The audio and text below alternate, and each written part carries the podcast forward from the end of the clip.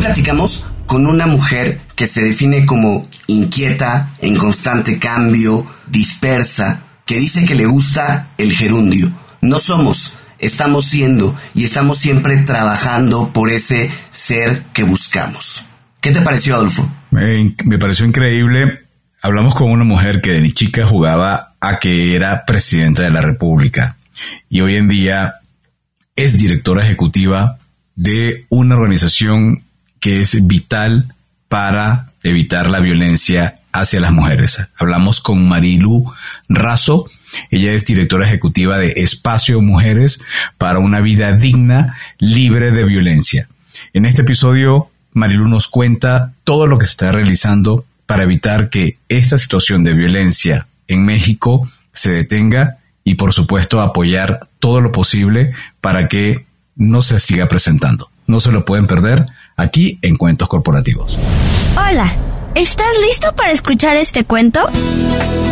Vas a disfrutar de grandes historias y valientes protagonistas. No pelean con dragones, pero peor aún, se enfrentan al mundo real. Y como todo cuento, este también empieza con un había una vez.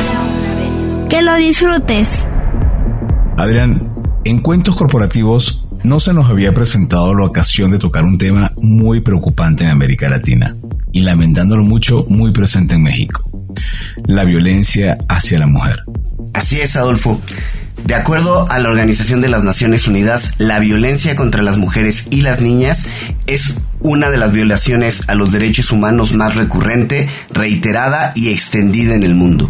Es una forma de discriminación que impide su acceso a oportunidades, socava el ejercicio de sus derechos fundamentales y tiene consecuencias en la salud, la libertad, la seguridad y la vida en general de las mujeres y las niñas, así como un impacto en el desarrollo de los países y lastima a la sociedad en su conjunto. Según Amnistía Internacional, a 30 años de que empezaron a documentar los de asesinatos de mujeres en Chihuahua y Ciudad Juárez, es lamentable que las familias de las víctimas aún no tengan acceso a la justicia.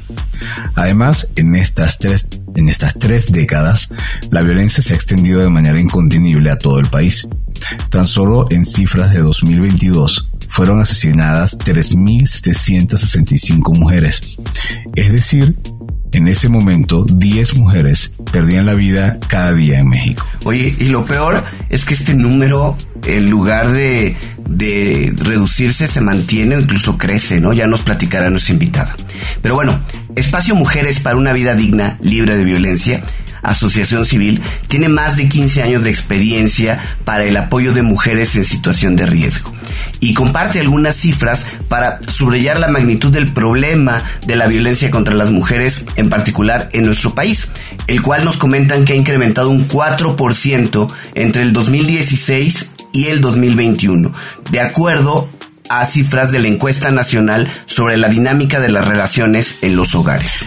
Esa encuesta, que también es conocida como la ENDI-RE, ENDI-RE, termina en H, eh, asegura que del total de mujeres de 15 años y más, el 70% ha experimentado al menos un incidente de violencia, la cual puede ser psicológica, económica, patrimonial, física, sexual o de discriminación. Y en particular, el 29% de dichas mujeres de 15 años o más vivieron violencia psicológica. El 23% han sufrido violencia sexual. El 16% vivió violencia económica, patrimonial o discriminación en el trabajo. Y el 10% violencia física. Bueno, pues para revisar este preocupante tema, tenemos con nosotros a una mujer que se integró formalmente a una organización, la cual tiene como objetivo cambiar esta triste realidad. Y para presentarla, diremos como siempre nuestras palabras mágicas. Había una vez una joven mexicana que desde 2019 se convirtió en la directora ejecutiva de Espacio Mujeres para una vida digna libre de violencia una ONG que forma parte de la Red Nacional de Refugios, la cual trabaja para que las mujeres que sufren violencia puedan vivir una vida plena, libre de miedo y discriminación. Marilu Razo dirige Espacio Mujeres, un lugar que brinda protección, apoyo y desarrollo a mujeres, sus hijas e hijos en situación de violencia extrema. Tiene 15 años de experiencia y ha apoyado a más de 30 mil personas en situación de riesgo. Cuenta con tres espacios de atención, un centro de atención externa, un refugio y una casa de transición. Marilú, bienvenida a Cuentos Corporativos. Un gusto tenerte con nosotros. ¿Cómo estás? ¿Cómo te encuentras?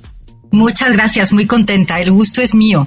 Celebro que se abran estos espacios, que podamos dialogar y me encanta la idea de los cuentos. Quiero decirles que eh, el cuento siempre me ha, me ha gustado, me gusta leer cuentos, me gusta escribir cuentos y creo que en los cuentos podemos encontrar no solamente historias interesantes, sino personajes entrañables con los que podemos identificarnos, inspirarnos y generar, pensar, imaginar nuevas realidades. Oye Marilu, pues vamos a comenzar un poco conociendo algo de ti. Ya platicamos algo de la parte curricular, pero fuera de lo profesional, ¿quién es Marilu Razo? ¿Cómo te describirías? Mm, me describiría eh, como una persona, una mujer inquieta, eh, en constante cambio y dispersa. Y digo eso porque de chica eh, pensaba que eso era como un, defecto, una cosa a la que había que huirle. Y a lo largo del tiempo he ido haciendo las paces con esa dispersión y he encontrado como la forma de mm, justo encontrar riqueza en esa dispersión, que más que llevarme a, perderme, me lleva justamente a encontrar formas de expresión y de manifestarme en el mundo. Em, creo que me describiría así. Creo también eh, que soy una persona que, que le gusta el gerundio, es decir, esta idea de que no somos constructos cerrados, inamovibles, sino estamos en permanente cambio, es decir, no somos, sino estamos siendo. Y cada experiencia que tenemos nos modifica, nos transforma. No siempre es fácil, no siempre es bonito, aceptar el cambio y la transformación. Sin embargo, está presente a lo largo de nuestra vida y nos brinda la oportunidad de aprender, desaprender y volver a aprender. Me maravilla la capacidad creativa de las personas, de los seres humanos. Eh, tenemos esta inmensa capacidad de imaginar nuevas posibilidades y, de intentar eh, crear nuevas realidades. Y en el camino vamos siempre descubriendo cosas no solamente del mundo, sino de nosotras mismas, de nosotros mismos. Permíteme ser curioso y preguntarte, ¿cómo eras cuando eras una chiquilla de 10, 12 años? ¿Eras traviesa? Cuando eras dispersa era porque tus profesoras, tus maestras te llamaban la atención y te decían, Marilu, regresa a tierra, te estoy viendo dispersa viendo hacia la ventana. ¿Era algo así? Sí, algo así. Este, en, cuando tenía que estudiar, por ejemplo, en las tardes o hacer la tarea, eh, mil veces lo que hacía era con una grabadorcita en ese entonces, eh, inventar como programas de radio, ¿no? Entonces, había temas que me interesaban, medio los investigaba y después los narraba, ¿no? Eso me encantaba. Me encantaba el teatro. Entonces, Em, mis papás nos llevaban los domingos en la Ciudad de México a un lugar en el que se presentaba Cachirulo, que era señor que hacía teatro, en un, en un sí, en un escenario circular y casi todos los domingos nos llevaba, ¿no? Entonces era emocionante porque además mi papá eh, cuando llegábamos lo saludaba y claro que Cachirulo nos saludaba también porque íbamos casi cada domingo, ¿no? Pero entonces era, era una cosa mágica y en las tardes pues me la pasaba inventando obras de teatro, eh, pensando en programas de radio, salía y jugaba a que era presidenta, este, y, bueno, me decían que era distraída, ¿no? Porque no ponía como mucha atención a, las cosas que tenía que hacer en la escuela. Eso cambió al entrar a preparatoria cuando empecé a, a ver otras materias, ¿no? La filosofía, eh, la pedagogía, psicología, sociología, eh, y hacíamos trabajo comunitario. Eh, ahí también se abrió un mundo para mí. Siempre me ha gustado conocer cómo viven y cómo piensan otras personas. no quedarme en la burbuja de mi pequeña realidad, sino tratar de conocer lo más que pueda del mundo y sobre todo de las personas de la manera en la que ven la vida y, y nos relacionamos. Oye, Marilu, ahorita que te describías, me encantó una frase y, creo que te la voy a robar, ¿no? Este, diciendo que me gusta el gerundio, ¿no? Que estamos siempre siendo, estamos haciendo, siempre estamos en constante, en constante desarrollo. Y en ese mismo sentido, ¿qué estabas haciendo tú antes de incorporarte a Espacio Mujeres? Que entiendo que llevas cuatro años, eh, al menos como directora, ¿no? Pero antes, ¿en qué te desempeñabas? ¿Qué hacías? Sí, me voy a ir como muchos años atrás. Yo estudié ciencias políticas y administración pública y siempre quise trabajar en organizaciones de la sociedad civil. En ese entonces trabajaba con niños en situación de calle.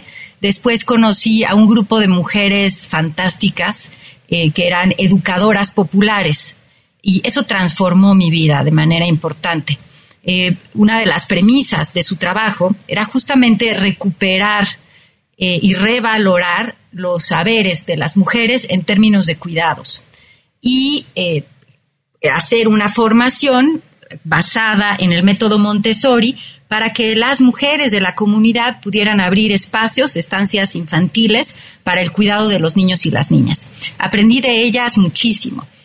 Y, y una de las cosas que encontré como constante era justamente el abuso sexual en la infancia y la violencia hacia las mujeres, ¿no? Eso me tocaba también al ser mujer, pero podía haber algunas de, las cuestiones que, tienen que ver con los privilegios. Es decir, eh, las violencias hay que pensarlas también ubicadas en cierta realidad y territorio y ser conscientes eh, que mm, desafortunadamente la realidad de algunas mujeres todavía no es la realidad de la mayoría. ¿no? Em, entonces, bueno, trabajé mucho tiempo, ya desde entonces empecé a tomar cursos de perspectiva de género y eh, seguí trabajando con ellas mucho tiempo. Después estuve em, trabajando y aprendiendo de procuración de fondos para poder sostener estos proyectos tan importantes. Y em, unos años después eh, ingresé a trabajar en el gobierno federal en la antes PGR en el refugio para mujeres víctimas de ah. trata de personas y violencia extrema de género. Pongo también este, este evento porque también significó un cambio importante en mi manera de ver las cosas.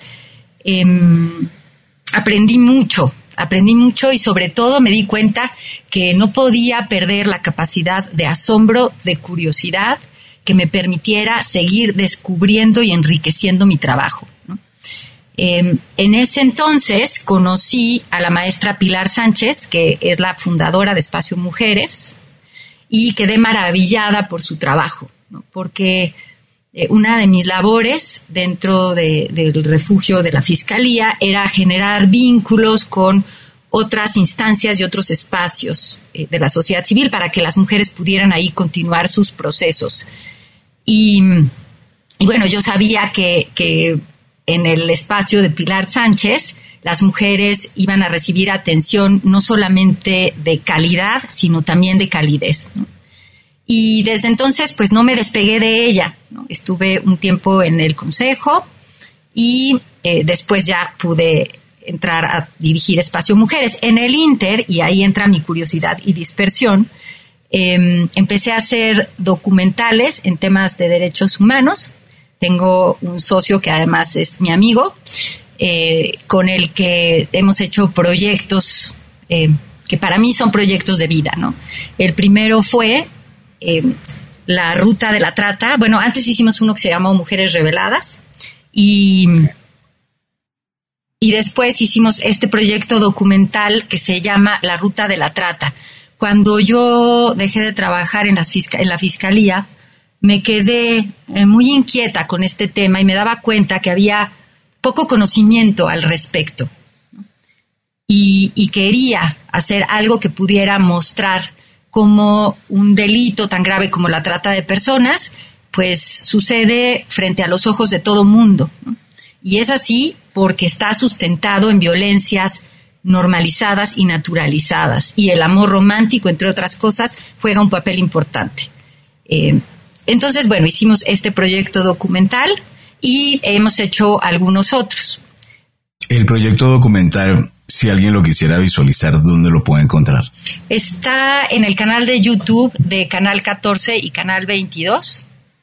Está ese, hay otro de violencia en el noviazgo adolescente y uno más que se llama Vida Plena, que habla justamente de los derechos de las personas adultas mayores, ¿no? Una reivindicación de la vida y el placer en la edad madura. Ahora, Marilu, eh, has pasado de, según lo que vi, y perdón, a lo mejor si, si desconozco a profundidad el tema y digo algo que no es lo correcto, pero mm, pasaste de ver temas probablemente un poco individuales, como puede ser la violencia doméstica, un tema que ya se va a una red y que tocas callos, que se trata de la ruta de la trata, donde incluso ya ahora aquí estamos hablando de, mafias internacionales.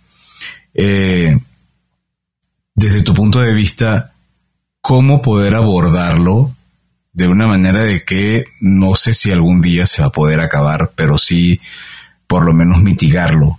¿Qué sientes que puede hacer la sociedad para combatir este gran problema? Sí, eh, creo que tocas temas muy importantes, ¿no? Eh, un delito como la trata de personas es posible por múltiples factores, pero hay uno que tiene que ver con eh, la sociedad y lo que se permite y se ve como normal. Dentro del delito de la trata de personas, este tiene distintas finalidades. Uno es la explotación sexual, pero hay otras finalidades, ¿no? Cada una de las finalidades tiene particularidades. Em, en general, todas están cruzadas por valores que tienen que ver con el capitalismo. ¿no? Eh, con el capitalismo y con la explotación, con la precarización de la vida de las personas.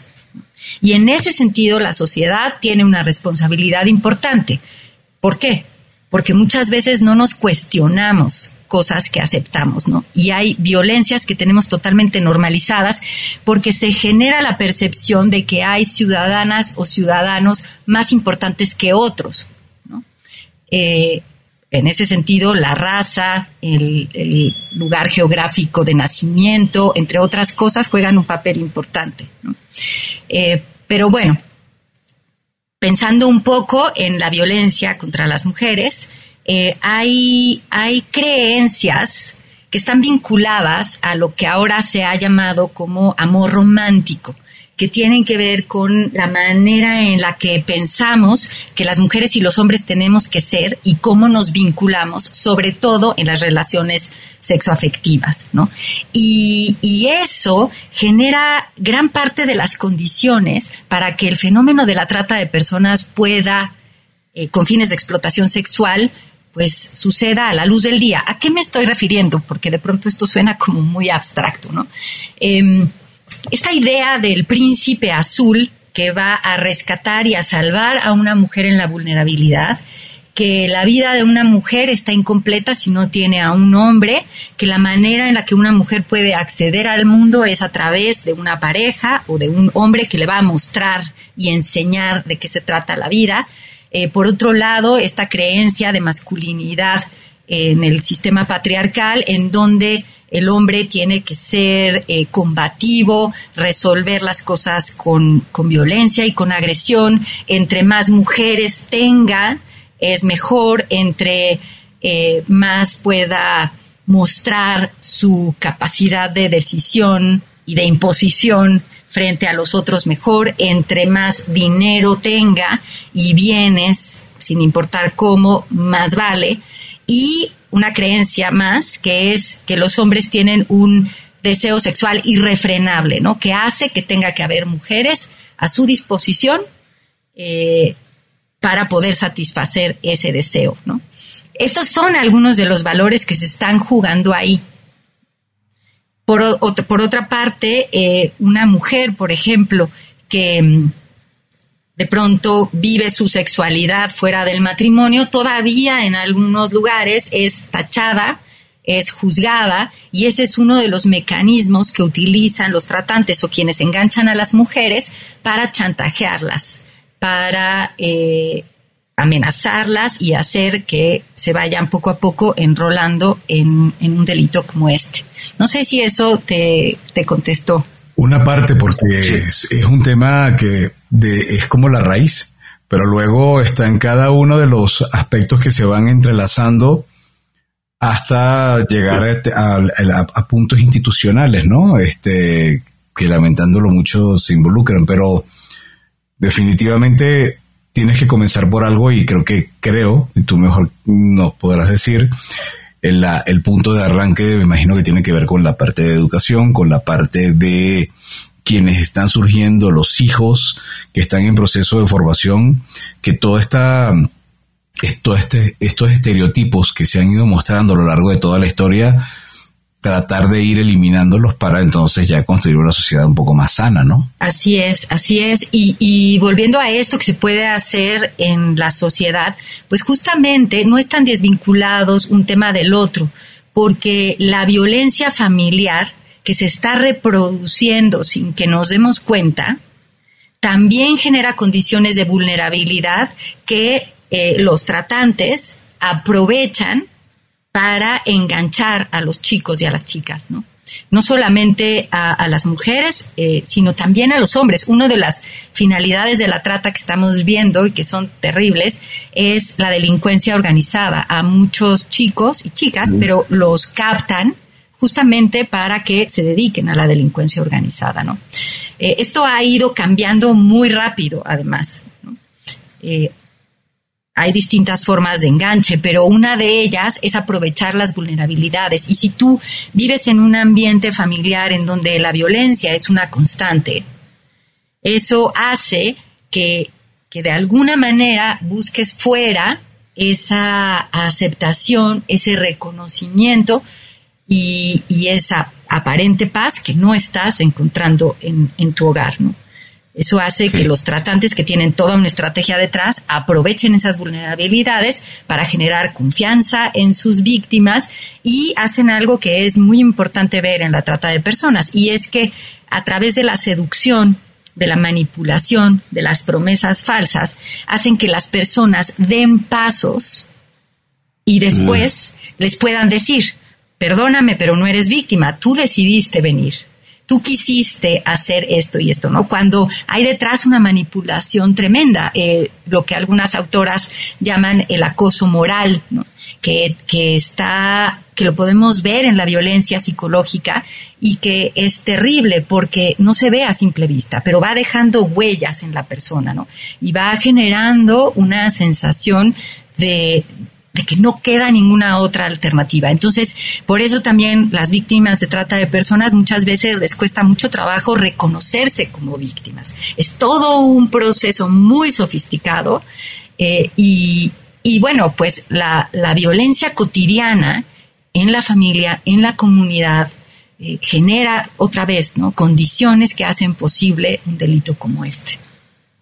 Por eso, por eso hay que ir a la raíz y, y por eso aprovecho para, decir que eh, el origen etimológico de la palabra erradicar, eh, muchas veces hablamos de erradicación de la violencia, significa eliminar de raíz. Entonces, sí, hay que ir a las raíces. Suena complicado, sí, es complicado, es complejo, pero no es imposible, ¿no? Eh, me gusta hablar de este, de este ejemplo de, pues hace no mucho tiempo, el siglo pasado, eh, las mujeres no podíamos votar ni ser votadas. Parecía imposible. Hoy es una realidad. Así que cosas que tal vez suenan hoy imposibles, mientras sigamos cuestionándonos y trabajando para construir otras cosas, pues serán posibles. Oye Marilu, y, bueno, eh, platícanos un poco de qué hace Espacio Mujeres, porque entiendo que el enfoque va mucho más allá de la, de la trata de, de personas, ¿no? ¿A qué se dedica? ¿Cómo funciona Espacio Mujeres? Sí, en Espacio Mujeres eh, es un espacio de prevención, atención y protección a mujeres, sus hijas e hijos que viven violencia en razón de género. ¿Qué quiere decir en razón de género? Quiere decir eh, que precisamente por el hecho de ser mujeres están eh, siendo víctimas de distintos tipos de violencias. Eh, tenemos tres espacios de atención, un centro de atención externa, un refugio y una casa de transición. Somos parte de la Red Nacional de Refugios, en donde estamos 75 espacios que en distintos lugares del país, que nos dedicamos justamente a brindar atención integral a las mujeres, sus hijas e hijos. En el Centro de Atención Externa eh, colabora, trabaja un grupo multidisciplinario de psicólogas, psicólogas infantiles, trabajadoras sociales y abogadas. Las atenciones son ambulatorias, eso es, eh, las mujeres van a sus consultas pero regresan a sus casas. Eh, es también la cara pública de los refugios. ¿Por qué? Porque los refugios tienen eh, dirección confidencial justamente por el alto riesgo que corren las mujeres. Es ahí a donde llegan por primera vez las mujeres que están en una situación de violencia y se hace todo un análisis de riesgo para poder brindarles alternativas. Dentro de este análisis de riesgo vemos la peligrosidad de la persona agresora, si la mujer cuenta o no con redes de apoyo seguras. ¿Por qué hablamos de redes de apoyo seguras? Porque puede ser que la mujer tenga amistades o familiares a los que puede acudir, pero si la persona agresora conoce ese lugar y se vuelve un lugar eh, vulnerable para ella, ya no es una red segura. ¿no? Entonces, haciendo todo este análisis, se le brindan alternativas si su eh, integridad y su vida corre peligro, entonces se le ofrecen los espacios de, refugio. Em, ahí pasan un tiempo de eh, tres meses, tres meses porque eh, es el tiempo en el que por un lado es de muy alto riesgo y por otro es un tiempo en el que ellas dejan de preocuparse de qué van a comer, dónde van a dormir, eh, si van a estar seguras o no, para poder sumergirse en un proceso de introspección acompañada de personal especialistas, para poder identificar qué fue lo que pasó, nombrar esas violencias, encontrar información que les permita tomar decisiones distintas. Tienen ahí una serie de talleres, no solamente de, los, de las distintas áreas, para que ellas tengan la información que les permita decidir de manera autónoma, sino también vinculadas al trabajo. Es muy importante eh, la independencia económica de las mujeres. Esa es una de las violencias importantes, aunque no es la única, la más importante, porque muchas veces nos dicen es que una mujer vive violencia porque no tiene autonomía económica. Y no es así. Las violencias se mezclan y hay mujeres que tienen un alto nivel académico, económico, y eso no hace que no puedan estar en una situación de violencia. Sin embargo, efectivamente la independencia económica es un pilar muy importante para las mujeres. Entonces, en ese sentido, tenemos talleres de autoempleo y también una bolsa de trabajo con algunas empresas en donde eh, las mujeres al salir pueden tener trabajo. Por otra parte, hay mujeres que ya tenían sus trabajos y una de las cosas que, que les da miedo o que las hace pensar mucho si se salen o no de esa relación de violencia es el miedo a perder sus trabajos. Nosotras lo que hacemos es una vinculación con, sus empleos y empleados. Nosotras lo que hacemos es vincularnos con los empleos de las mujeres para que no pierdan su trabajo mientras están en el espacio de refugio. Y es interesante saber que actualmente existe una iniciativa de ley que se llama la Ley Rebeca, que justamente lo que busca es que las mujeres no pierdan su trabajo cuando tienen que salir de sus hogares y de su vida para refugiarse en un lugar, proteger su vida y la de sus hijas e hijos, ¿no? Otro de los, otro de los miedos que de pronto tienen las mujeres es qué va a pasar con mis hijos e hijas si están a la mitad del ciclo escolar. Nosotras contamos con una pedagoga, una educadora, una eh, que hacen también vinculación con la escuela para que no se pierda el año escolar, ¿no? Nosotras garantizamos el derecho a la educación de las niñas y los niños. Y en el refugio pues hay todo lo que una casa necesita para funcionar, Y además, pues están las psicólogas, psicólogas infantiles, la abogada, trabajadoras sociales. Las trabajadoras sociales, entre otras cosas, hacen con ellas un plan de vida libre de violencia de tal manera que cuando salgan del espacio de refugio ellas puedan tomar decisiones y empezar una vida distinta. Eh, y el último espacio es la casa de transición. Es una casa de puertas abiertas porque ya el riesgo no es tan alto y se ofrece sobre todo a las mujeres que necesitan una vivienda para poder fortalecerse, sobre todo económicamente, y empezar a pues hacer realidad su plan de vida. Entonces, esos son los tres espacios de atención con los que contamos y bueno, pues eso es básicamente.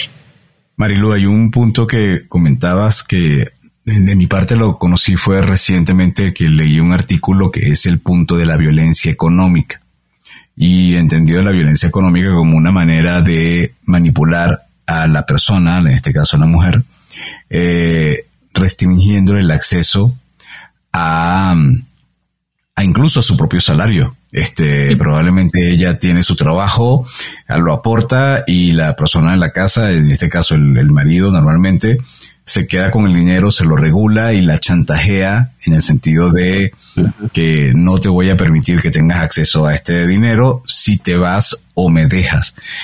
Eh, me imagino que ustedes ofrecerán algún tipo de orientación legal también para que la persona pueda recuperar su patrimonio. Sí, así es. Eh, por eso eh, contamos con abogadas que no solamente eh, ven las cuestiones familiares, sino también aquellas que tienen que ver con lo económico y con las propiedades. Es, es terrible ver cómo hay mujeres que se quedan sin nada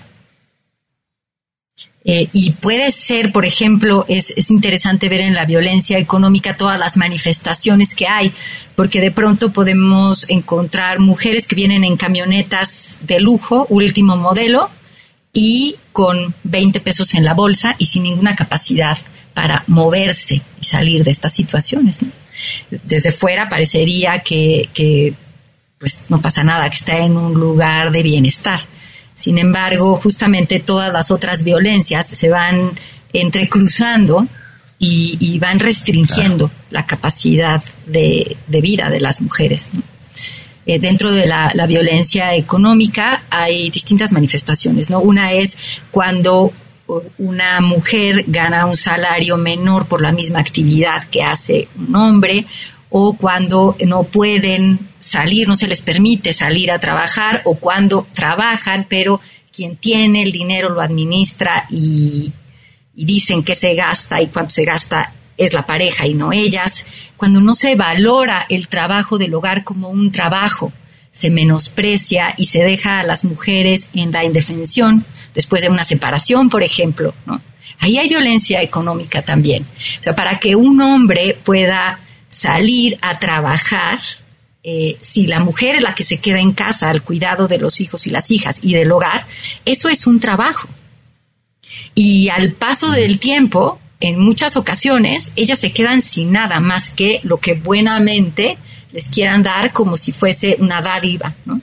Ahí hay violencia económica, no se está reconociendo el valor que tienen ciertas actividades. Oye, eh, Marilu, a ver, eh, estamos terminando el año, ¿no? Terminando el 2023.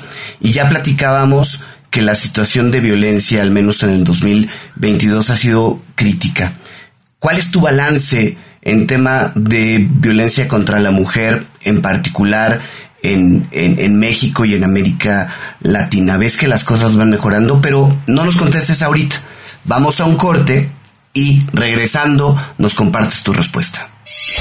Adrián, ¿te imaginas conocer la historia de grandes empresas como Bimbo, Lego, Barbie, Crayola, Kleenex incluso, pero esta vez narrada desde la óptica de los niños? Adolfo, es cierto que ninguna marca llegó a ser lo que es de forma inmediata. Siempre hay historias con altas, bajas, problemas con socios, productos que se descubren prácticamente de la nada, hasta incendios y conocer la historia de esas grandes empresas y marcas es algo muy interesante que puedes encontrar en Cuentitos Corporativos. Cuentitos Corporativos, el nuevo proyecto de cuentos corporativos, surge gracias a la inspiración que nos dan Mariana y Paulina, narradoras de estas historias. No se lo pueden perder en cualquiera de sus plataformas preferidas. Recuerda, Cuentitos Corporativos es un proyecto de cuentos corporativos media y lo encuentras en cualquiera de tus plataformas favoritas. No te lo pierdas. Marilu, comentaba antes del corte que estamos terminando el 2023. Eh, ¿Qué balance nos puedes compartir en relación a la violencia contra la mujer en América Latina y en particular en México? ¿Cómo ves las cosas? La situación es crítica. Ya al inicio del programa eh, dieron, compartieron ustedes algunos datos reveladores. Yo quisiera también compartir otro. Y es que México ocupa el séptimo lugar de feminicidios registrados en América Latina. Estos son datos del Observatorio de Igualdad de América Latina, el séptimo lugar de feminicidios. El feminicidio es la expresión extrema de la violencia hacia las mujeres, son crímenes de odio hacia las mujeres y estamos viendo esto con Justamente ustedes hablaron de las cifras en un, principio. Esto requiere de acciones articuladas y presupuesto suficiente para la prevención, atención y protección de las mujeres, las niñas y los niños. En ese sentido, los refugios son hasta el momento, no solamente en México, sino en el mundo, el mecanismo más eficiente y articulado en la prevención del feminicidio. Además, en estos espacios se restituyen derechos humanos, se eh, facilita y se acompaña en la transición de víctima a eh, ciudadana con el pleno ejercicio de sus derechos y eh, lo que buscamos es romper esas cadenas y esos ciclos de violencia para que no sigan reproduciéndose estas, estas lógicas de violencia. Al principio del programa hablábamos, o tú comentaste, acerca de Pilar Sánchez, que es, tengo entendido, fundadora de Espacio Mujeres.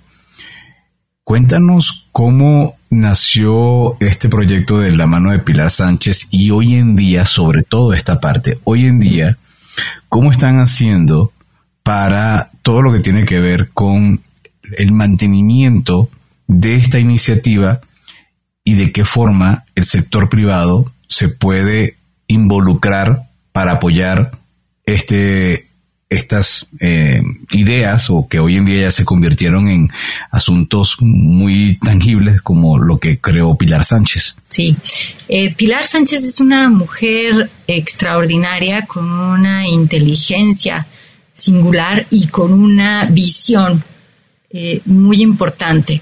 Ella por su trabajo ya había tenido contacto con mujeres en situación de violencia y con mujeres feministas en los años 70 y 80 que estaban ya preocupándose y ocupándose por la situación de la violencia en México y en el mundo. Ella está involucrada también cuando, eh, cuando se revela la situación de las mujeres en Juárez, y eh, cuando se, piensa y se mm, trabaja en este proyecto que hoy es una realidad de la Ley General de Acceso a las Mujeres a una Vida Libre de Violencia. Y, comienza con un refugio eh, muy pequeño en aquel entonces, prácticamente sin recursos, eh, buscando recursos por todos lados, pero hace algo que me parece muy importante y es que no solamente abre un espacio, como les decía hace rato, de calidez para las mujeres, sino busca la profesionalización lo enmarca justamente en los derechos humanos y no en las labores asistencialistas. Lo que busca es facilitar procesos de empoderamiento de las mujeres que les permitan una vida realmente libre de violencia. En ese sentido, que no, no lo dije antes, otra de las cosas que hacemos en la organización es incidencia política y social, porque justamente para que tengamos cambios a largo plazo, eh, no podemos nada más ponerlo en el plano singular, porque hay una parte singular de la problemática de violencia contra las mujeres, individual, pero hay un contexto, una estructura social, política, económica, jurídica, que tiene que modificarse a la par para que esta situación pueda cambiar. Pilar Sánchez hace eso acompañada de otras mujeres. Eh, hay todo un modelo de atención de nuestra organización y del resto de las organizaciones de la Red Nacional de Refugios y bueno, pues ¿cómo nos sostenemos? Primero es importante mencionar que el problema de violencia hacia las mujeres está considerado en el mundo como un problema de justicia social y de salud pública y que la existencia de los refugios y sus centros de atención externa están contemplados como uno de los mecanismos para atender las violencias en la Ley General de Acceso a las Mujeres a una vida libre de violencia. Y eh, todos los años se etiqueta en el presupuesto una partida para el programa de refugios. Em, sin embargo, ese, ese presupuesto no cubre todo el año ni todos los servicios, por un lado. Por otro, en los últimos años, eh, aunque ha aumentado aparentemente en términos nominales, en términos reales, este presupuesto no ha aumentado y eso pone a los refugios en una situación pues muy complicada porque nosotras tenemos que operar los 365 días del año, de día y de noche. Eh, la violencia no va a esperar a que sea día hábil, ¿no? Este, tenemos que atender todo el tiempo. Y el personal que trabaja en nuestras organizaciones no solamente tiene conocimiento en sus disciplinas, sino tiene una robusta formación en derechos humanos, perspectiva de género, atención a violencias. Y pues requiere honorarios dignos para trabajar todo el año. Entonces, los meses que no cubre este eh, financiamiento público, nosotras lo que hacemos es que recibimos donativos de otras organizaciones de segundo piso que se dedican a esto, de particulares y de empresas. Em, entonces, ¿cómo, ¿cómo las empresas podrían colaborar con nosotras? Pues podrían colaborar de muchas maneras. Una es acercándose para enriquecer nuestra bolsa de trabajo, ver cómo podemos encontrar coincidencia en lo que las empresas necesitan en términos de perfil y capacitación de las personas que van a laborar ahí y nosotras eh, en justamente los talleres que damos laborales, pues poder facilitar que se desarrollen esas capacidades y que cuando salgan las mujeres puedan entrar a, trabajos formales en condiciones dignas, ¿no? Eh, esa puede ser una, la bolsa de trabajo. Otra es em, pues los donativos en especie cuando se dedican a producir bienes o servicios que pueden eh, sumar a la organización y es importante decirlo, también en términos económicos, porque una de las labores fundamentales que están en el centro de nuestra atención es la que tiene que ver con la atención que brindan las profesionistas, es decir, las terapias, eh, la asesoría jurídica, la de trabajo social, la enfermería, la pedagoga, etcétera. Eso no son honorarios administrativos, que la gente no quiere dar dinero para que se vayan en, en honorarios administrativos. Esto tiene que ver con, la parte central del modelo de atención, que es cómo las mujeres acompañadas de profesionistas pueden resignificar su vida y cambiar la situación no solo para ellas, sino para sus hijas e hijos. Contamos con deducibilidad de impuestos y con informes de transparencia, ¿no? que eso es para nosotras muy importante. Oye, Marilu, y, bueno, em, ¿cómo ves el, el tema de violencia para los próximos cinco años? ¿Qué deberíamos de hacer como sociedad, como gobierno, para dar un, pues un cambio de timón, ¿no? Y que de pronto las cosas comiencen a cambiar de manera radical. Sí, tomarlo con la seriedad que requiere este tema, ¿no? Darnos cuenta que no es un asunto aislado, sino que todas y todos estamos involucrados.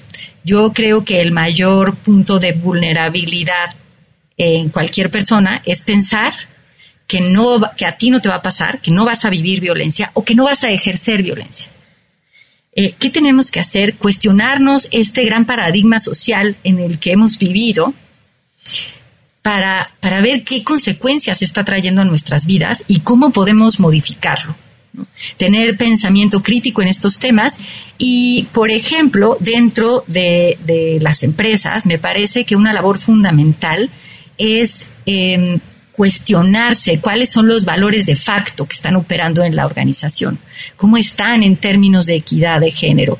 Y para eso, pues hay que capacitarse, hay que informarse y hay que hacer un ejercicio de introspección que requiere de mucho valor. Eh, y colaborar, colaborar unas y unos con otros. Marcela Lagarde, una antropóloga social mexicana reconocida en el mundo y que admiro muchísimo, eh, dice algo que a mí me hace mucho sentido, ¿no? Y es em, sororidad, que es un término que quiere decir hermandad entre mujeres, que es algo que hay que construir porque en el sistema patriarcal nos han enseñado a competir, ¿no? Sororidad entre mujeres, fraternidad entre los hombres, o sea, hermandad entre los hombres, pero pensada no desde una masculinidad patriarcal destructiva, sino justamente eh, recobrando otro tipo de valores y comportamientos, y después solidaridad entre ambos. ¿no? Creo que hacia allá tenemos que, caminar. Coincidimos contigo y bueno, esperamos que lo que están construyendo realmente por una parte se mantenga y que, y que con espacios y, y, con personas como ustedes que están transmitiendo y compartiendo permanentemente lo que se está desarrollando no están permitiendo que esto se opaque, eh, podamos contribuir por una parte a que haya el sustento para que se pueda mantener la iniciativa, pero por otro lado, y esperemos y, y trabajemos en función de eso, de que lo ideal es que en un futuro quizás es un poco eh, idealista, pero que no existieran porque no hiciera falta, pero bueno, lamentándolo mucho, la humanidad no nos ha demostrado algo distinto en los últimos miles de años que hemos vivido, pero bueno, qué bueno que existen personas como tú y qué bueno que existen personas como Pilar y como todas quienes están apoyando para que esta red se haga realidad. Nosotros, por otro lado, en este espacio tenemos que regresar al punto personal, Marilo. Y regresando al punto personal, vamos a ir a algo que Dada la introducción que nos diste, nos dimos cuenta que te gustan, que son los cuentos. ¿Tienes algún cuento preferido, alguno que de niña o de adulto haya marcado para ti un elemento significativo que quieras compartir? Sí, sí, hay un cuento de un eh, libro de cuentos de Rosario Castellanos que se llama Álbum de Familia, que mm, que habla justo de una mujer, hace una analogía muy bonita y muy interesante, muy profunda, de una mujer que está recién casada eh, en la cocina guisando un bistec, una carne. Y, marcó mi vida, me lo regaló una persona que admiro y quiero mucho, eh, me lo regaló cuando tenía como 16 años y, y fue un cuento muy importante para mí que sigo recordando. Se llama Lecciones de Cocina. Lecciones de cocina se llama el cuento. Y está en una antología que se llama Álbum de Familia, de Rosario Castellanos. Ok. Oye, Marilu, y en temas de libros, ¿algún libro que nos recomiendes si queremos, pues, abordar un poco, profundizar un poco en, el, en ese tema que hemos platicado eh, eh, en, en este espacio? Sí, sí, sí, sí, sí. Hay que leer a Cristina Rivera Garza, cualquiera de sus libros, pero en este caso en particular quisiera recomendar El Invencible Verano de Liliana eh, justamente habla de un feminicidio, eh, del feminicidio de su hermana, y me parece que es una escritora espléndida y, ayuda a entender un poco este fenómeno de la violencia contra las mujeres. Marilu, tú en lo personal, ¿tienes algún gadget o alguna aplicación móvil que de manera recurrente utilices y que pudieras recomendar? Híjole, este es una pregunta dificilísima para mí, porque soy cero de gadgets. Pero, este, no, eh, creo que, pues, la posibilidad de escuchar podcast, esto que, que hacen ustedes, eh, para mí es valiosísimo, ha sido valiosísimo, enriquece muchísimo. Eh, tenemos una diversidad de temas y de forma de abordar los temas que me parece fantástica, ¿no? Entonces, todos estos positivos. Oye, normalmente preguntamos a nuestros invitados sobre dos o tres empresarios latinoamericanos que marquen tendencia. Eh, en este caso, me gustaría enfocar la pregunta más bien a dos o tres activistas, dos o tres personas que estén trabajando eh, en pro de lo mismo que hace Espacio Mujeres y que consideres que vale la pena seguir. Sí, eh, una es Marcelina Bautista. Marcelina Bautista ha trabajado a favor de los derechos de las trabajadoras del hogar. Eh, me parece que su trabajo es fundamental y vale la pena seguirla. Es una mujer extraordinaria que trabaja con otras mujeres extraordinarias a favor de muchas.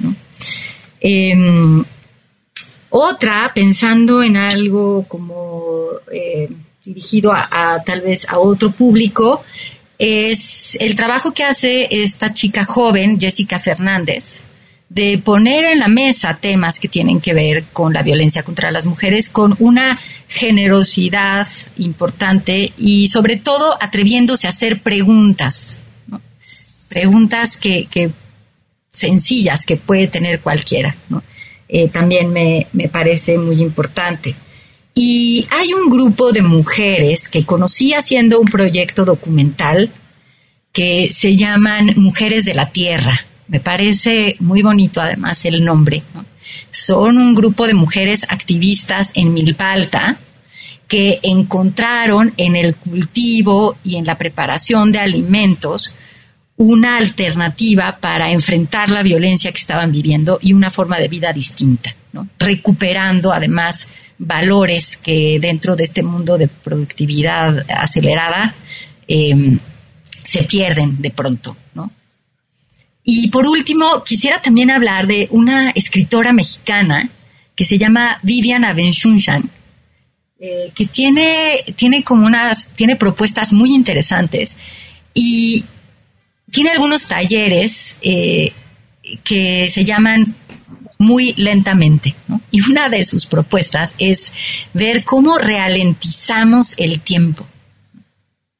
Creo que hay, hay mucha riqueza en este mundo de comunicaciones y de inmediatez, pero también perdemos mucho. Entonces, esta propuesta de de pronto vernos en un tiempo más despacio, eh, creo que también es interesante. Marilu, si en algún momento una persona que se está viendo afectada por violencia, los quiere contactar, pero también una persona o empresa que quiere colaborar con espacios también los quiere contactar, ¿cuáles deberían ser los canales para estos dos públicos para entrar en contacto con ustedes? Sí, tenemos nuestra página de internet que es www.espaciomujeres.org. Ahí está nuestro teléfono eh, hay un correo en el que pueden contactarnos. Eh, tenemos también las redes sociales. Eh, tenemos un Instagram que es arroba espacio mujeres y está el mío que está vinculado también que es arroba marilurrazo en, en Instagram. Y bueno, pues estamos atentas a, a la gente que quiera sumarse, colaborar o que tenga dudas, esté pensando que está viviendo violencia o que alguien cercana está viviendo violencia eh, acérquense a nosotras. Oye, Marilu, y bueno, eh, ¿algún mensaje final que quieras compartir con nuestros escuchas? Eh, sí, que no dejemos de mm, preguntarnos y, y sigamos abriendo espacios hospitalarios a la diferencia. Sigamos, podamos pensar la diferencia como riqueza, no como amenaza, y que pues eh, abracemos esta increíble posibilidad que tenemos de desaprender y aprender cosas nuevas, ¿no? ¿Cómo podemos vincularnos hombres y mujeres sin violencia? Muchísimas gracias, Marilu Razo. Marilu, una persona con una capacidad de lucha impresionante y alguien que tomó una frase que lo dijo al principio y me encantó. Aprendió que no podía perder la capacidad de asombro y los invitamos a que ninguno pierda la capacidad de asombro y que esto no se convierta en parte de nuestra cotidianidad. Entonces les agradecemos por habernos acompañado y por habernos escuchado. Si te gustó este episodio, no dudes en suscribirte en tu plataforma y calificarnos con cinco estrellas. Te invitamos a escuchar nuestro programa Cuentos Corporativos Radio a través de la señal digital de Radio Mex, la radio de hoy, todos los martes y jueves de 8 a 9 de la noche, hora de la Ciudad de México, en www.radiomex.com.mx. Te invitamos a suscribirte a nuestro newsletter donde vas a conocer más de nuestros invitados y recomendaciones. Visita cuentoscorporativos.substack.com. También nos puedes encontrar escuchando episodios seleccionados a través de la revista Neo, revista especializada en negocios. Nos encuentras en www.revistaneo.com. Y como siempre decimos, las empresas, sin importar su origen, razón de ser o tamaño, tienen todas algo en común. Están hechas por humanos. Y mientras más humanos tienen, más historias que contar. Y todo cuento empieza con un había una vez. Nos escuchamos en el próximo capítulo. Marilu, un gusto tenerte con nosotros. Muchísimas gracias. Muchas gracias, Marilu. Gracias. Súper. Gracias por habernos acompañado en esta historia. Esperamos que te haya gustado y que te inspire para combatir los dragones que enfrentas en tu aventura emprendedora. Nos vemos en el próximo episodio de Cuentos Corporativos.